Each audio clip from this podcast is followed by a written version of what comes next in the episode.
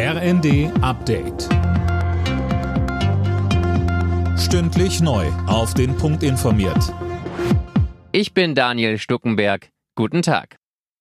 Nachdem Finanzminister Lindner eine Ausgabensperre verhängt hat, ist im Moment unklar, wofür überhaupt Geld ausgegeben werden darf. Der Haushaltsausschuss des Bundestags hat sich dazu mit Experten unterhalten. Mehr von Tim Britztrup. Die gehen zumindest teilweise davon aus, dass auch der Haushalt für dieses und das kommende Jahr auf wackeligen Beinen steht. Nicht nur, weil die 60 Milliarden Euro aus dem Klimatransformationsfonds wegfallen, sondern auch, weil es erhebliche Zweifel an der Verfassungsmäßigkeit des Wirtschaftsstabilisierungsfonds gibt. Darin sind unter anderem die Preisbremsen für Energie geregelt.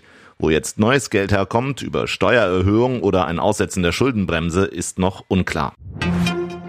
Im Schatten des Nahostkrieges tagt seit dem Vormittag in Berlin die Islamkonferenz. Bei dem Treffen heute und morgen geht es um den Kampf gegen Muslimfeindlichkeit und Antisemitismus. Innenministerin Faeser sagte zum Auftakt, der Nahostkonflikt dürfe nicht auf deutschen Straßen ausgetragen werden.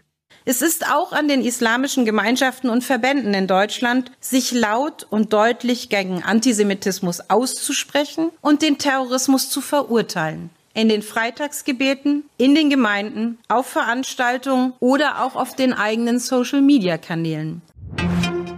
Mecklenburg-Vorpommerns Ministerpräsidentin Schwesig kündigt Widerstand gegen die Mehrwertsteuererhöhung in Restaurants an.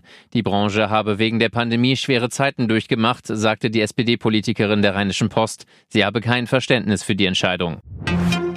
Die deutschen Fußballer sind am Abend bei einem Test in Österreich gefordert. Es ist das letzte Spiel des Jahres für die DFB 11. Nach der Heimniederlage gegen die Türkei will Deutschland das Länderspieljahr mit einem Erfolgserlebnis beenden. Anstoß in Wien ist um 20.45 Uhr. Alle Nachrichten auf rnd.de